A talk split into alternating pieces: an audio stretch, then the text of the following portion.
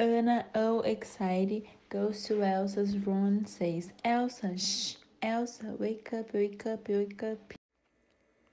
Anna, go back to sleep, says Elsa sleepily.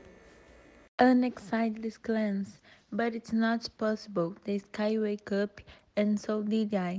We have to play. You have to play alone, say Elsa pushing Anna. Do you want to play in the snow? Anna asks in a questioning tone. Elsa, open her ears and wake up, all excited. Come, come, come, do magic, do magic, says Anna, pulling her sister. Kitty, says Elsa getting rich. Haha, exclaims Anna. That's really cool. They scream. Hi, I am Olaf. I like Ram's hunks, says Elsa, imagination the um snowman. I adore you, Olaf, Anna says, hugging the dog. Toboggan, they scream having fun.